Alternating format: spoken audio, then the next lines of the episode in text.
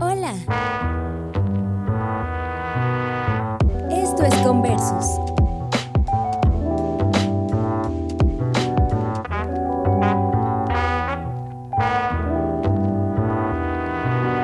Conversus.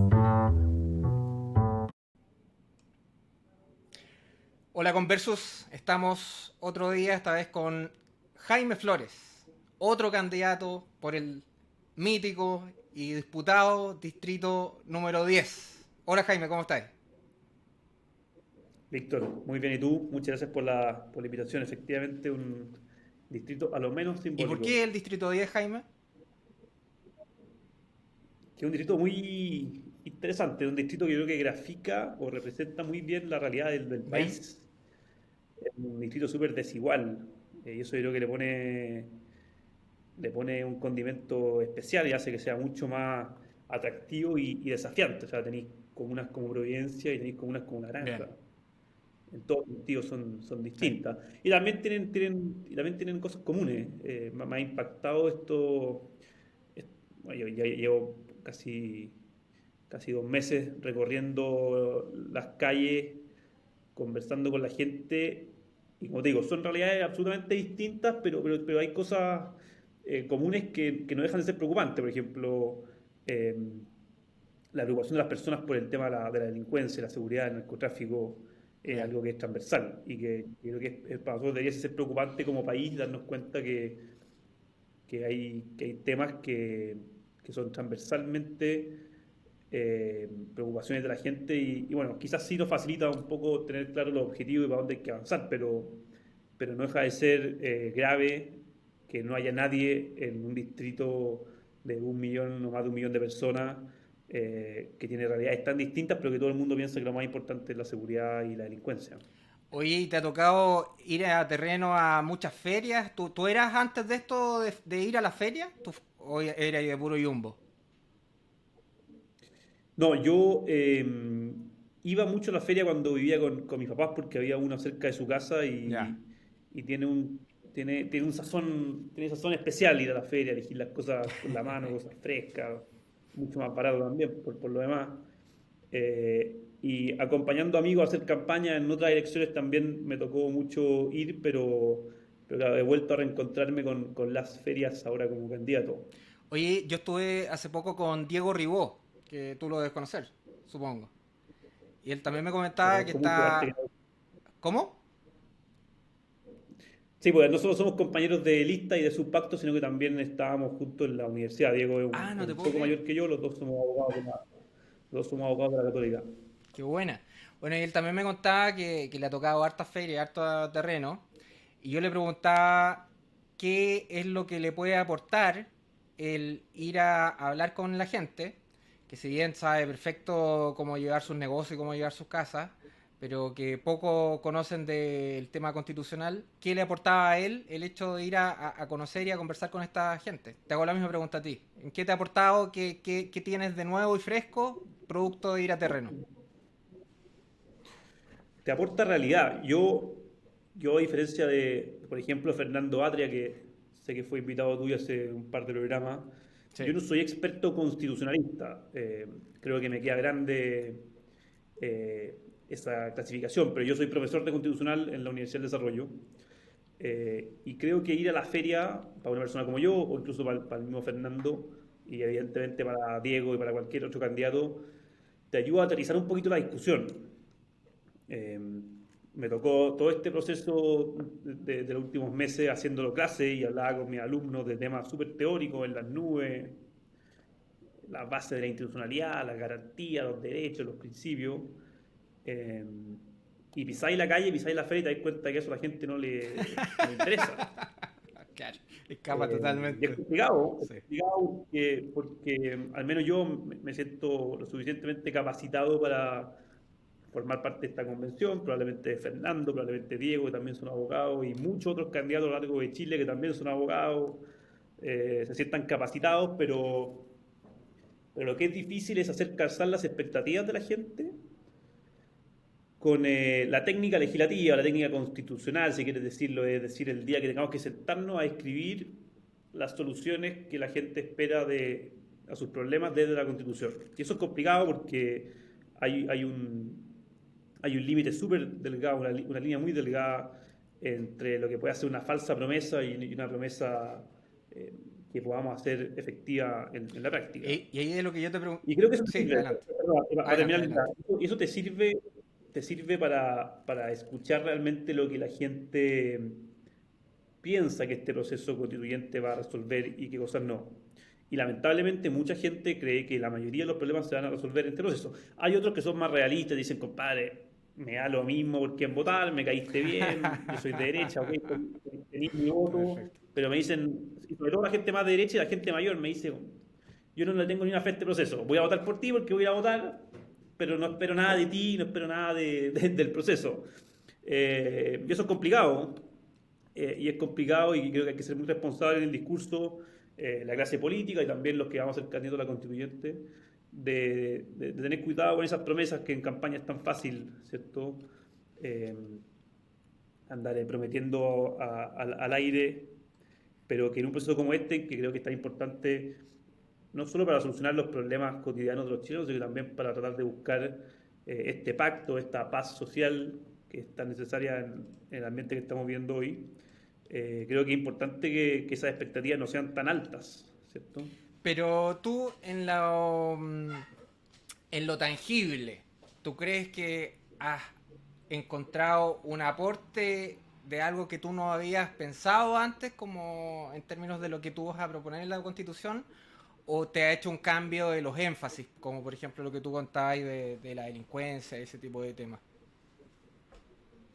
No, eso es. Eh, eh, eh, han sido hasta ahora cambios cambio de los énfasis. No, te, no te diría que he escuchado problemas de la gente que no sabía que existían o que no he escuchado problemas que puedan de alguna manera solucionarse con una nueva constitución o por el contrario, problemas que yo crea que no son posibles de solucionar con una nueva constitución, pero que evidentemente, y el tema de la seguridad es un ejemplo que a mí me, tiene, me ha marcado harto, es un caso de, de un cambio de énfasis y que además eh, te genera el desafío de tratar de buscar cómo dejar eso eh, escrito en la Constitución. Pues, porque al menos yo, que soy, trato de ser al, menos bien realista, no se me ocurre una redacción de la Constitución que pueda decir la Constitución prohíbe la delincuencia o la Constitución asegura a las personas una vida libre de delincuencia. Eso es, es caer en una fantasía medio utópica. Que se parece un poco a la eh, redacción del artículo de la protección a vivir en un medio ambiente libre de contaminación, ¿no?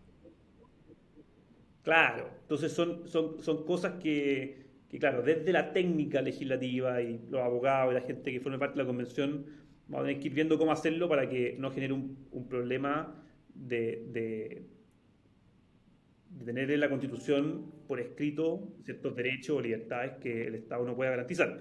Pero evidentemente eso, te, como te digo, me permite o nos permite a los candidatos y a quienes seamos constituyentes en el futuro entender cuáles son las realidades, prioridades de la gente me ha llamado la atención, como te digo, eh, insisto, el tema de la delincuencia y la seguridad ciudadana, por así decirlo. Y hay que darle alguna vuelta de cómo esto, desde la Constitución, podemos tratar de buscar una solución. Creo que el fortalecimiento de los gobiernos locales, quizás de repente darle más atribuciones a la, a la municipalidad, a los alcaldes, eh, podría ser una, una alternativa. Ahí, ¿una constitución para ti cambia un país? porque tú estabas hablando de las expectativas. Entonces, la expectativa, por supuesto, de la gente es eh, de, la que, de la que es creyente, de la que tiene fe, es con esto vamos a vivir mejor. Y de la que no, es probablemente vamos a seguir igual o peor. Eh, ¿Una constitución es tan importante en la evolución de un país? Mira, yo creo que sí. La constitución son las reglas del juego, de este juego de vivir en sociedad. Y yo creo que efectivamente, si los jugadores están más conformes con el reglamento, eh, el juego puede, puede, puede, seguir, puede continuar. Y sí lo, sí lo veo desde el punto de vista de este acuerdo social eh, como algo positivo y en el cual tengo toda mi esperanza. O sea, eh, te, lo, te, lo, comenté en su minuto, yo, yo estuve por el, por el rechazo del proceso del plebiscito pero elegí también creer en que este proceso eh, va a traer a, los chilenos eh, la paz que tanto anhelamos y que es tan necesaria para el desarrollo del país y también para que podamos concentrarnos en la solución de algunos problemas que hoy día tienen a muchas familias viviendo la pobreza eh, y con problemas que evidentemente hay que tratar de solucionar lo antes posible. Eh, y por eso yo creo que la Constitución, perdona, casi que, como pacto social es necesaria eh, y es fundamental, y por eso me la estoy jugando por este proceso. No obstante, sí creo que desde la técnica legislativa o desde lo jurídico netamente hay algunos problemas que pueden no quedar resueltos y, o que al menos no van a quedar resueltos de forma automática. Eso hay que ser también súper consciente y vuelvo a lo de la expectativa. Este es un proceso que hace gradual. O sea, el problema de las pensiones sin importar la redacción que quede en la Constitución, no va a quedar resuelto el día siguiente de, la promulgación de la Constitución. Eso hay que ser súper claro y transparente. Quizás algunos políticos de izquierda en algún minuto eh, jugaron con, un discurso que prometía soluciones inmediatas. Yo creo que eso es un error. Y ahí, eh, ¿cómo, piensas dar e, esa, esa batalla a las ideas en términos de que yo te veo a ti bien medido y bien realista en términos de bajarla o no bajar las expectativas, de entregar las expectativas que correspondan. Mientras que eh, en tu competencia te vas a encontrar con gente que está ofreciendo todo, hasta la felicidad y la vida eterna. Bueno, eso, eso es, irresponsable y uno tiene que tratar de, hacer campaña de forma que su conciencia esté lo más tranquila posible a la hora de irse a acostar todas las noches eh, y después en la convención eh, creo que de todas maneras se van a dar ciertas lógicas de, negociación en el fondo para alcanzar los acuerdos en las que espero hayan posturas más moderadas que puedan ser las que vayan finalmente plasmándose en el texto eh, final de la Constitución. Tú tienes 28 años. Pero aquí lo que leí por ahí. Tengo 28. Sí. Y fuiste dirigente estudiantil en la Católica. ¿Y antes de eso, eras presidente de curso en tu colegio? Sí, como 16 años seguidos. No, sé si me faltó un tiempo. O sea que, chico, ¿te gusta el, tema de, los liderazgos público, político y la representación del ciudadano, del alumno? Eso, me, dio una lección de cómo la, alternancia en el poder es necesaria. Yo era un muy buen presidente al principio y creo que en tercer y cuarto medio no hacía ni los asados, pero, pero, pero sí, la verdad es que estuve siempre bien, bien involucrado eh, siempre he estado interesado en, hacer cosas, me, considero un gallo bien activo, eh, casi hiperactivo. Y, y claro, he tenido la oportunidad y, lo agradezco harto, ha sido muy bueno para mi formación personal, eh, haber participado en, muchas cosas en el colegio, en, muchas cosas también de acción social y haber estado metido en, una universidad donde hay mucho espacio para participar, como la católica donde también hice grandes amigos que me acompañan hasta el, hasta el día de hoy. Hoy día ser político es como una palabra talismán, pero en lo negativo. Eh, ¿Tú te defines como un político o eres un ciudadano que quiere convertirse en un político? Mira, la verdad me encanta. Eh, yo esto lo, me lo han preguntado otras veces en esta última semana y, y dado una respuesta siempre bastante parecida. Em, a mí la política no me gusta, sí me parece interesante, sí creo que, uno tiene que informarse, tiene que leer el diario, tiene que saber qué está pasando, pero no soy un politiquero de tomo y lomo, no, no me fascina esto. Pero, pero, pero me pasó, y me ha pasado sobre todo en estos últimos meses, después de octubre de 2019, que he sentido la responsabilidad de meterme. Cuando me empecé a hacer algunas cosas eh, cerca de la política en la universidad te decían, si no te metes tú no se va a meter nadie, o si, te metes, si no te metes tú, eh, ese espacio de representación lo va a usar alguien peor que tú, peor en el sentido que queráis usarlo, más flojo, menos proactivo, o que piense o que tenga otra idea. Eh, y la verdad es que a mí desde lo emocional, si quieres decirlo, el estallido social me pegó bien fuerte. Yo estudié en el centro, trabajaba en el centro hasta hace un par de meses atrás, me tocó trabajar en el centro en, la época de octubre del 2019 y los meses siguientes. Eh, y como muchísimos chilenos y muchísimos santiaguinos, eh, me pegó harto ver la violencia en las calles, eh, tener que cambiar los hábitos, tener que caminar varias cuadras para poder tomar el metro o la micro porque estaban las estaciones cerradas, los paraderos quemados. Y, te diría que sí me afectó algo en, lo emocional y cambió un poco eh, mi, relación con la, con la, política. Yo después de la universidad me había alejado un poco de lo político, de lo partidista. Siempre desde muy chico me he sentido más identificado con el ideario de la UDI, que es el partido en el que milito y por el cual hoy día soy candidato, pero eh, me estaba sintiendo súper cómodo viendo la política un poquito de lejos, leyendo el Mercurio en las mañanas, eh, revisando en Twitter lo que estaba pasando. Eh, y el estallido social me, me, me, pegó, me pegó fuerte. Bien. Y, sentí un poco esa necesidad y esa responsabilidad de, de meterme en el proceso y gracias a Dios tomé la decisión con, con mucho tiempo y también agradezco el espacio que, que, le dieron en la UDI a candidatos jóvenes como yo eh, de, meterse en, la toma de decisiones, sobre todo en la toma de decisiones que van a tener repercusión en el país de los próximos 40 años, en el país en el que espero que crezcan mi hijo y mi, mi nieto. Y eso de la reflexión y que te pegó tan fuerte el tema em, de, octubre con el estallido, eh, ¿cuál, cuál, fue, ¿cuál, es tu conclusión o reflexión actual respecto a eso? Porque para mí hay, dos dimensiones bien importantes. Una, eh, que es la que mm, eh, más visualmente choca, es la de los delincuentes, que mm. es simplemente inaceptable que los delincuentes se tomen las calles y no, no, permitan la libre circulación de las personas. Y la otra es de las de cientos de miles de personas que se movilizaron pacíficamente a la espera de cambios. ¿Qué te pasó con eso? Eh, en términos de lo que hoy día entiende de lo que pasó tú mencionaste dos dimensiones, yo, yo visualizo tres. Eh, hay dos que comparto y meto una tercera. Y, y déjame partir eh, en orden. Primero me, llamó la atención, em, como tú dices, ese despertar de millones de personas que salieron a manifestarse en todo Chile eh, y que entiendo que la mayoría de los casos son gente que tiene problemas, problemas que no ha podido solucionar, em, personas que están desesperanzadas, que no ven ni como el Estado, ni como ellos mismos, ni como otros particulares pueden solucionar esos problemas. Y me, chocó verlo, creo que soy un privilegiado, creo que tengo mucho menos problemas que la mayoría de los chilenos. Eh, y ese fue quizás el primer tema que, que me tocó una tecla. Lo segundo, me llamó mucho la atención cómo ciertos sectores de ciertos partidos políticos, ciertos políticos, incluso no tan de izquierda, se empezaron a aprovechar lo que estaba pasando.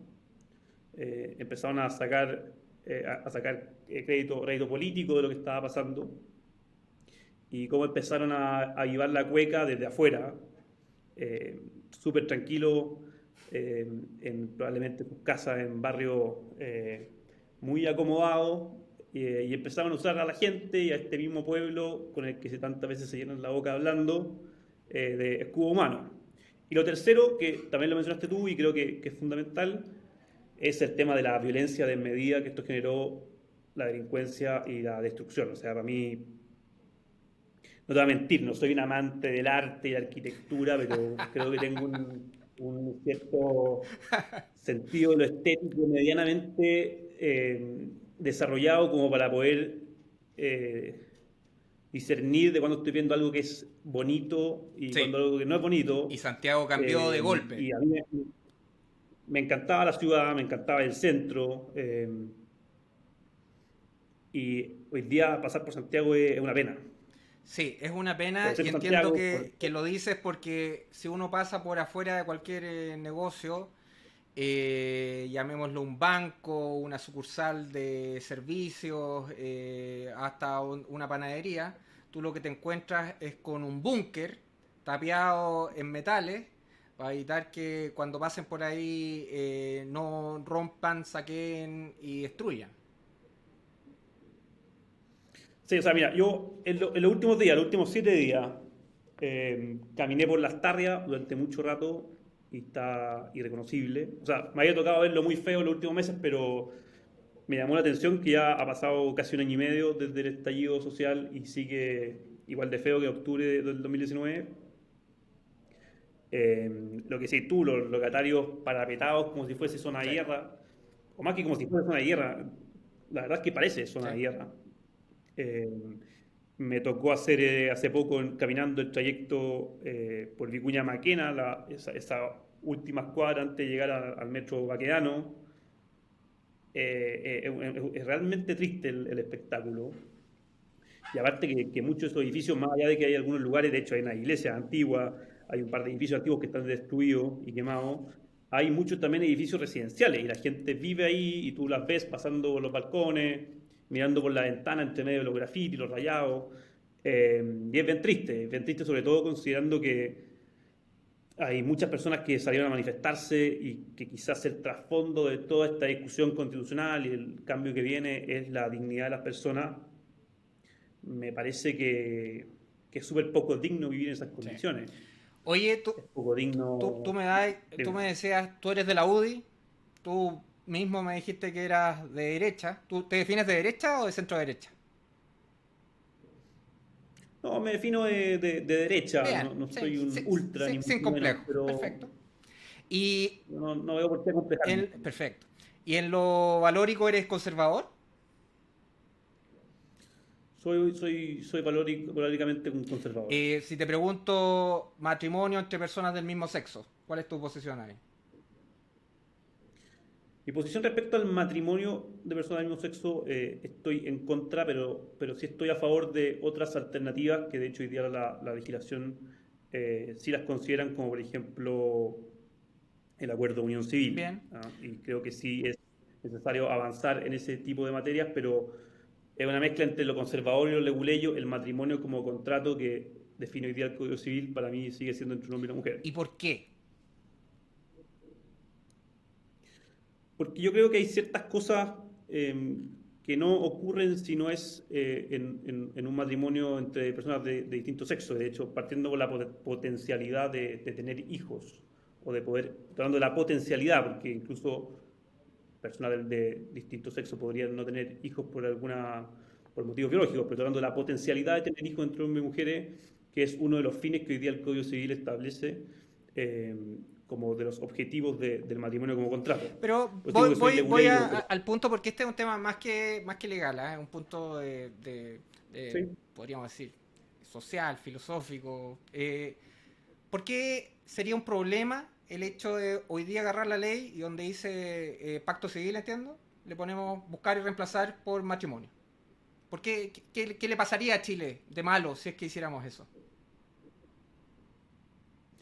No, no creo que, que pasara algo, algo malo, Víctor, pero insisto, creo que el, fin del matrimonio, uno de, esos fines es la procreación y eso es algo que biológicamente no es posible entre personas del mismo sexo. Por ahora, porque la tecnología quizás nos llegue a ese lugar.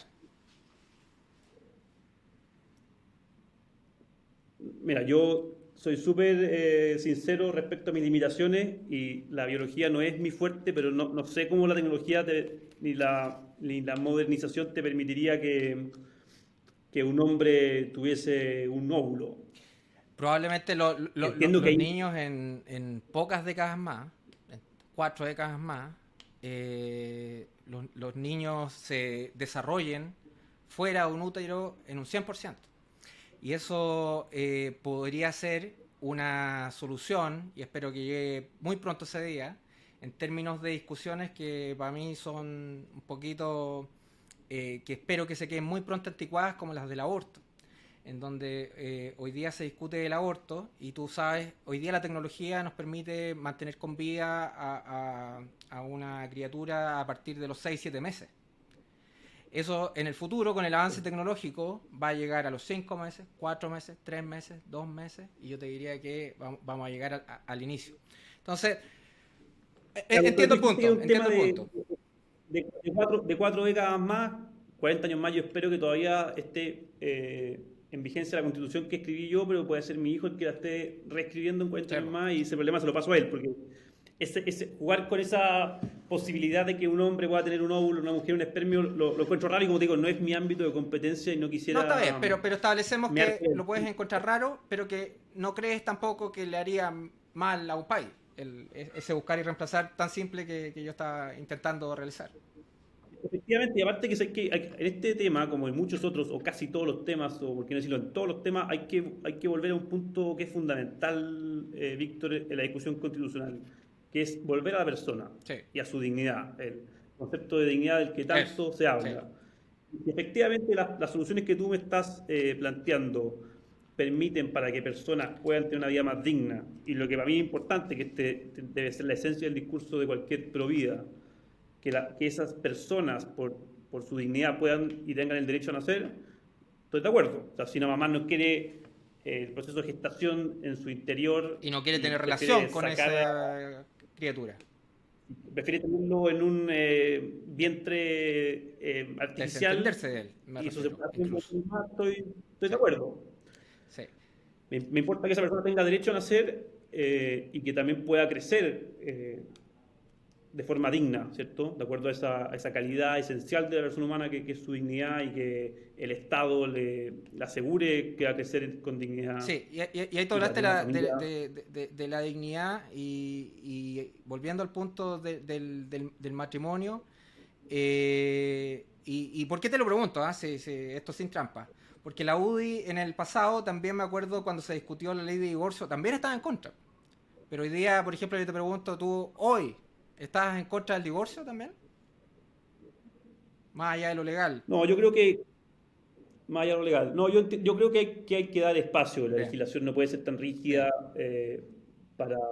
Y, también son discusiones anacrónicas y hay que entenderlo y, hay que tratar de, entender las cosas en su contexto. Y, la historia y la tradición y las costumbres de un pueblo también van eh, creando su, su, desarrollo como, como, país. Y Chile es un país, como la mayoría de, Latinoamérica lo es, un país súper conservador, un país donde hay instituciones que vienen de la época de la colonia, y eso hay que, hay que quererlo. Y también saber cómo ir modernizándolo. Yo no, yo no me niego a esa modernización, pero también es parte de lo nuestro. No, no, no de un día para otro hacer eh, una hoja en blanco, y no lo digo solo por la Constitución, sino que aburrir, eh, olvidarnos de, de, de, lo que somos como país para atrás eh, y entender de dónde venimos y ir modernizándonos y dando soluciones justamente pensando de nuevo en la dignidad de las personas. Eh, yo creo que la persona puede, tienen, tienen derecho también a, a tomar decisiones. Eh, el divorcio, y vuelvo a ser leguleyo, pero una causal importante ¿cierto? del divorcio es cuando la, la, relación no está funcionando y una de las personas es vulnerada por, por, por, la otra. Y eso es importante volver siempre al centro, que es la persona y su, y su dignidad. Eh, avanzando eh, eh, en lo valórico, tú, en términos de la píldora el día después y su distribución a través del Estado, ahí ¿estás de acuerdo o no estás de acuerdo?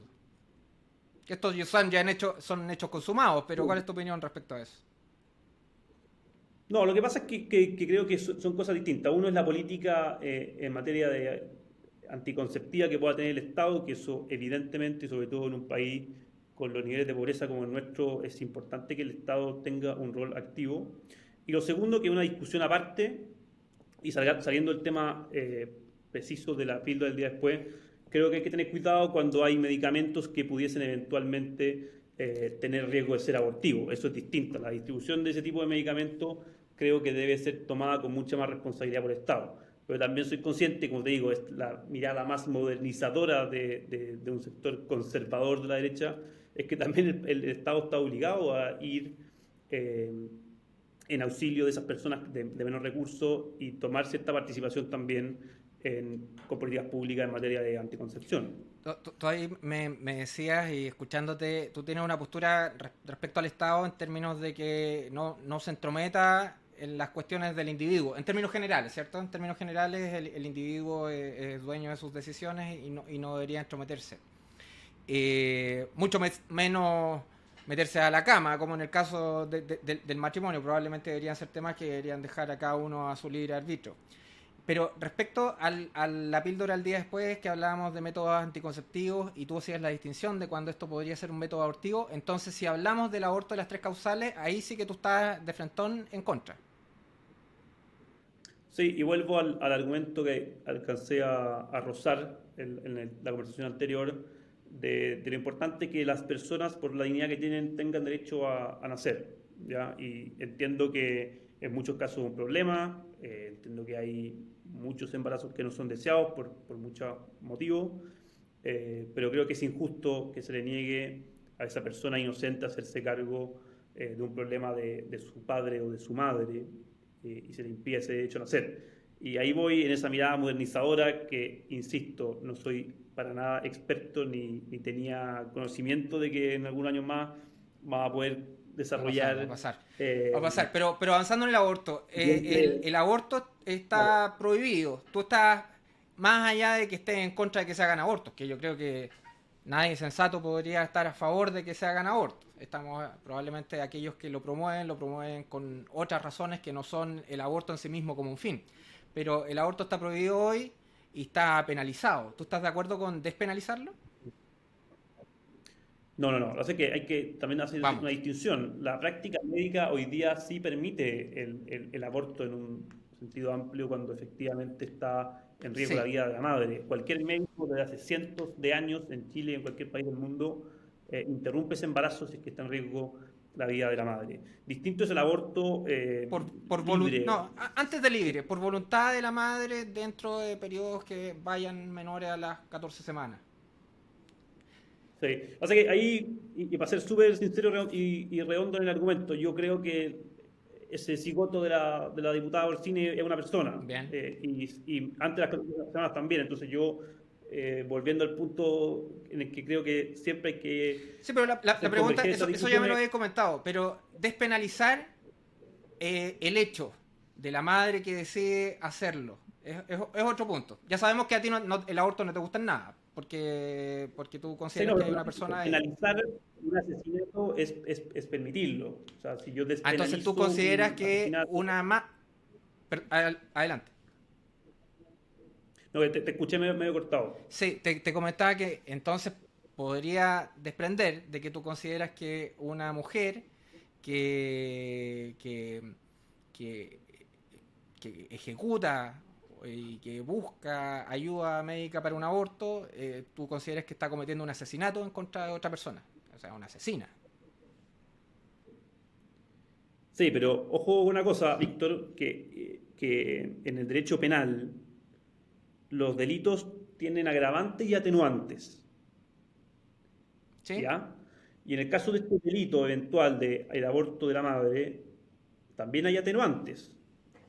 Si la madre ha sido víctima de depresión, si está con un problema psicológico a causa de este embarazo, si alguien la obligó a abortar, si tiene temor a, a que sus padres descubran que está embarazada, eso la ley y el Código Penal hoy día sí lo reconocen como atenuante de la responsabilidad penal de esa madre. Una cosa distinta es decir que esa persona no es responsable de- de- del aborto, del asesinato, sí lo es. Y así como el aborto, también el asesinato de una persona, un adulto. Si yo voy Claro, eso sin y duda. te mato a ti, eh, también hay, hay atenuante. Yo puedo tener un problema psiquiátrico, es un atenuante. Tú puedes a mí haberme obligado a hacer algo, haber amenazado a mis padres y yo voy y te mato para evitar el daño que vas a causar tú a un tercero. Y eso el Código Penal y la ley en Chile lo reconocen para un caso de un asesinato de un adulto y también para el caso del aborto. Sí. Sí, pero ¿por qué una niña de 14 años que fue violada por un familiar, por un padre, eh, que no tiene responsabilidad en su embarazo, que, es una víctima, debería tener bajo el ordenamiento jurídico chileno eh, un, un artículo que en definitiva la, la penaliza, penaliza el hecho de que ella no se quiere y no tiene por qué hacerse cargo de un proyecto de vida al cual ella no eligió y del, cual fue- del cual fue víctima. No, sí lo entiendo, pero bajo mi óptica eh, es más importante la vida del que, de ese que viene, el que va a nacer. Eh, y también, y también personalmente creo que la ley debe ser particularmente dura con esa persona que causó, sobre todo en el caso que pusiste tú, en el ejemplo que pusiste tú, eh, de una forma violenta ese embarazo. O sea, ese padre violador o ese violador, aunque no sea el padre, se va a tener que pudrir la cárcel. No, ese hay- y yo entiendo que o- nuestro sistema o peor. penitenciario O peor, Jaime, sí, claro. o, pe- o- o- o peor. Sí. Eh, y también entiendo que hay otro problema que, que viene de la mano con nuestro sistema penitenciario, la famosa puerta giratoria, eh, que también hay que solucionarlo. O sea, no puede ser que un violador o que una persona que viole a, a- a su hija, que fue el ejemplo que usted tuvo, que lo encuentro más grave aún, eh, esté libre por la calle y no sea responsable de- del daño que ha causado. Sí, pues, y eso es terrible, porque el drama es que entiendo que el 50% de, de los embarazos producto de violación son eh, familiares directos, entonces la, la- la cuestión es- Claro, es sí. un drama y es un drama en donde incluso existen estas niñas adolescentes que no saben qué es lo que significa estar embarazada, entonces probablemente las 12 semanas, las 14 semanas, que yo tengo dos hijos y viene uno en camino, y que uno ve como ya a partir de las 4 o 5 semanas tú ya, ya ves un, bebé ahí, podrían no enterarse porque no, simplemente no, no, no, lo saben que están embarazadas y se les pasó un plazo y eh, con el cual en definitiva estarían impedidas de tomar una decisión que, que, que a lo menos... Eh, eh, uno debería reflexionar si, si, corresponde o no. Oye, lo, último, para pasar a otro tema, pero respecto a lo que tú comentabas del aborto, porque yo, yo, creo que tu argumento central es que eh, el, dentro de la madre hay una persona, una persona distinta, ¿cierto? Pero el, el concepto persona también es controvertido y controvertible, porque en definitiva, en una analogía, así como nosotros definimos hoy día que alguien es mayor de edad a los 18 años, es cuestión de que uno diga que es mayor de edad a los 21, a los 16, y esa es una convención social. Y el mismo modo, ser persona, tú podríamos empezar a discutir si es persona eh, al, momento en que adquiere conciencia, a la semana 12 u otras, y es una cuestión más, más, más de consenso de que de, de, de, creencia.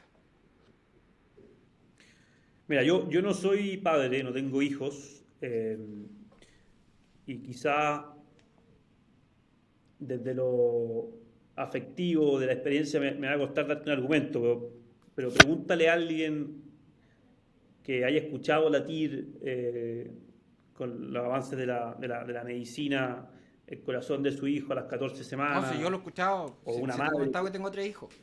Y es una locura. Y por eso yo quiero que avance muy pronto la tecnología. Porque creo que este tipo de discusiones, Jaime, eh, eh, la tecnología va a llegar un momento donde eh, ojalá nosotros dos todavía estemos vivos y podamos decir, ¿sabéis qué? La discusión ya no tiene ningún sentido, la tecnología lo resolvió. Y en lugar de una mujer ir a hacerse un aborto, va a ir a hacer en definitiva una, una intervención, la cual eh, le va, no, no, no va, va, va, a sacar su embarazo de su cuerpo y en definitiva va a dejar que se, esa persona se desarrolle correctamente bajo otras condiciones.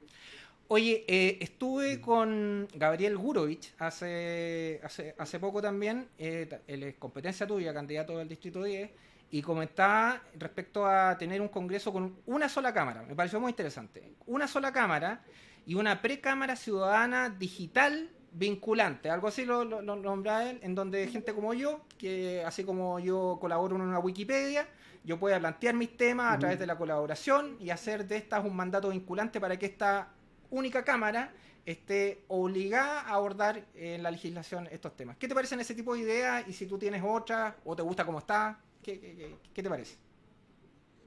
No, yo creo que sería un demente y llamaría públicamente a no votar por mí si dijera que me gusta cómo está el Congreso. Bien, Jaime. Eh, si algún candidato te dice que le gusta cómo está el Congreso, eh, por, por, muy objetivo que estés tratando de ser en esta entrevista, llama a no votar por él.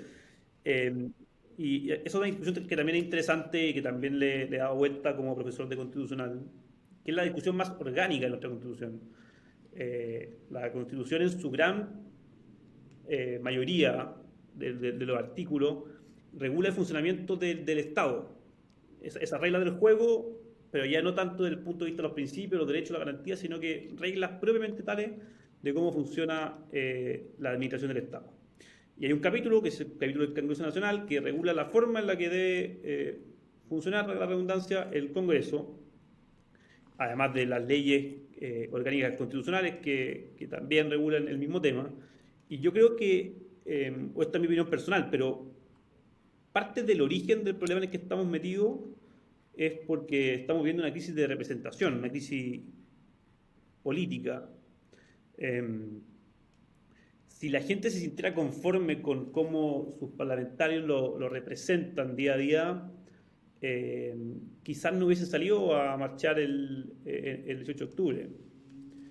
Eh, si se sintieran representados, aun cuando hubiesen salido a marchar, no hubiesen pedido una nueva constitución, no hubiesen pedido que sus inquietudes hubiesen canalizado a través de esos parlamentarios, que es la forma en la cual en una democracia sana se canalizan los problemas y las inquietudes de la ciudadanía para buscar solución por parte del Estado.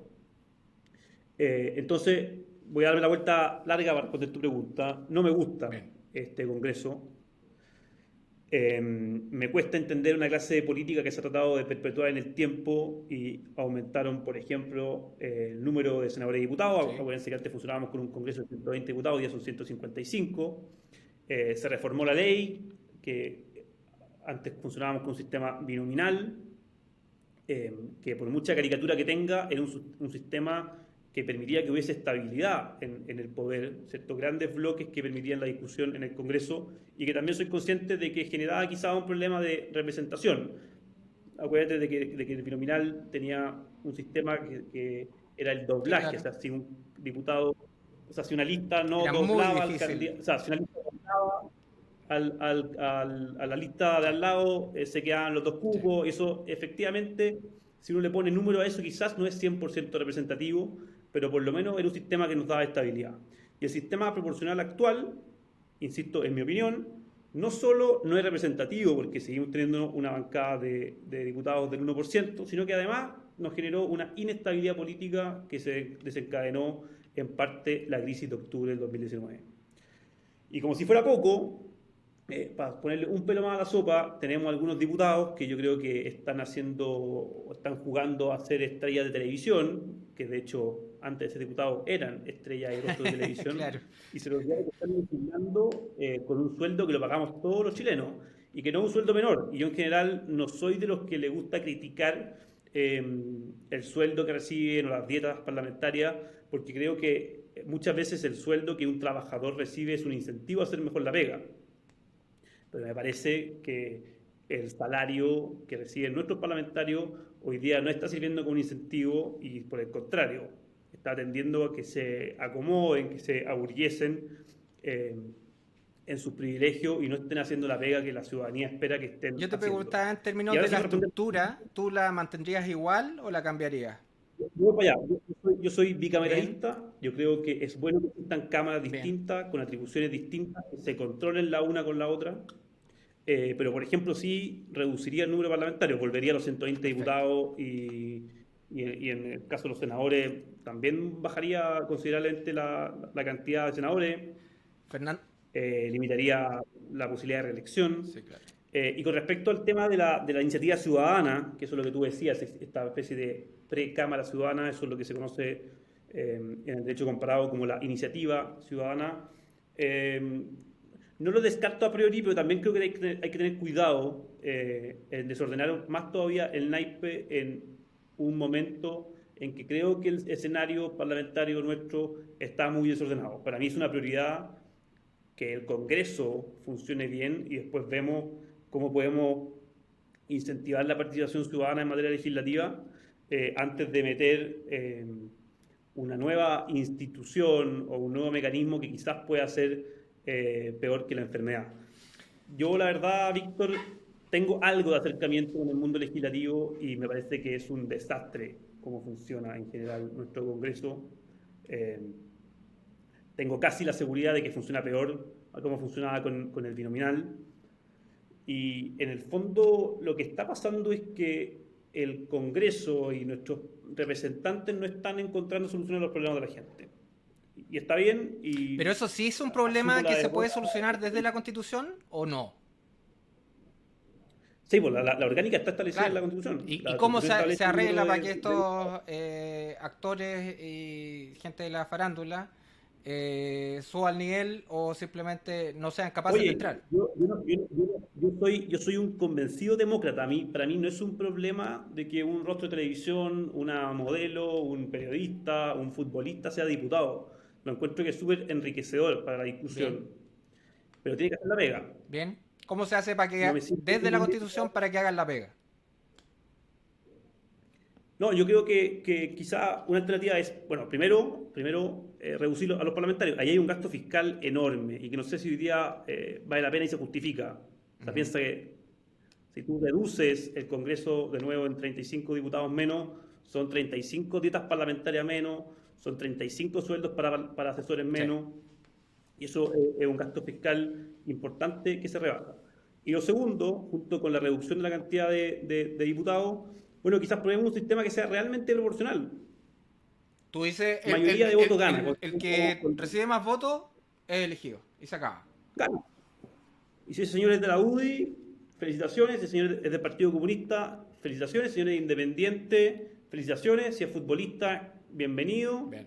Y si es abogado con doctorado no sé dónde, como, como Fernando Atria, bueno, bienvenido, sin importar eh, cómo piense, pero, pero eso te asegura representatividad. perfecto.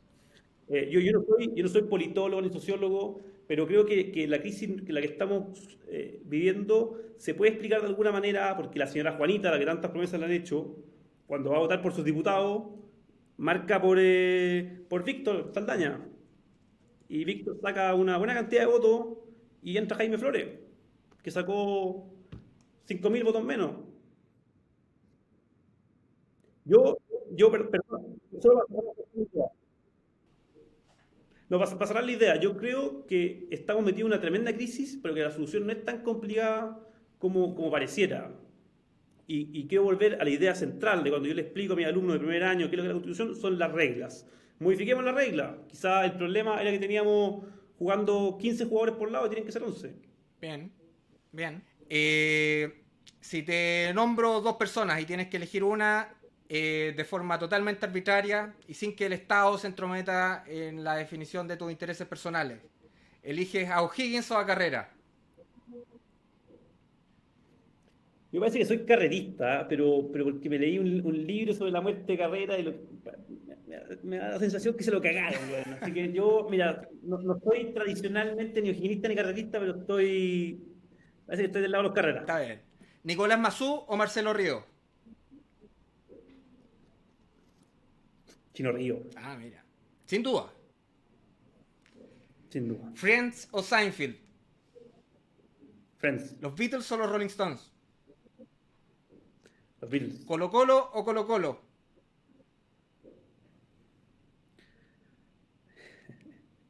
No sé, eh, eh, no sé cuál de los dos se va, a salvar del descenso, el que se salve. Ahora, te, te, cambio el ejercicio. Si te nombro una persona, dime la primera palabra o frase que se te ocurra de esa persona. Augusto Pinochet.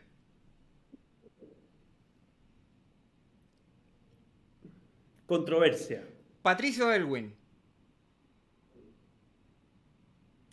Controversia de nuevo. Ah, diablo. Al mismo nivel. La misma palabra para los dos. Wow. Yo creo que los dos estarían ofendidos. Eh, Pamela Giles. Algunos dicen, que eran muy amigos. ¿eh? Ah, puede ser. Pamela Giles. Fuera. José Antonio Cast. Polémica de nuevo. Gabriel Boric.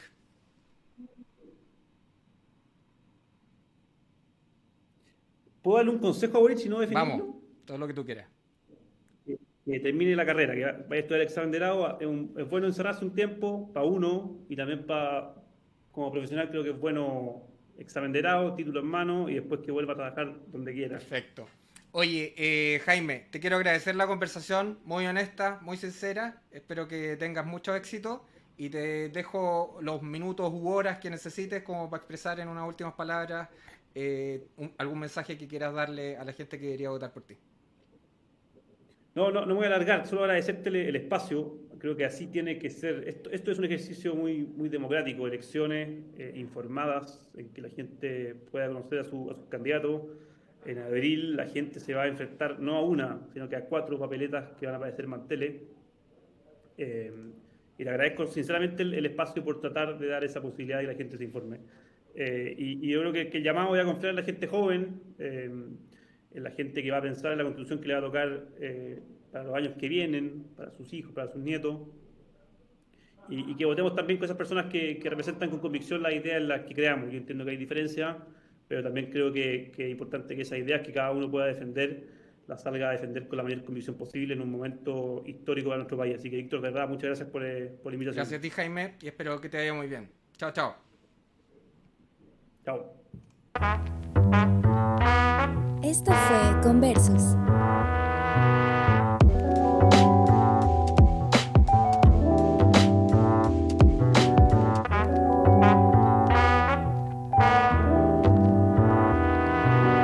Conversos.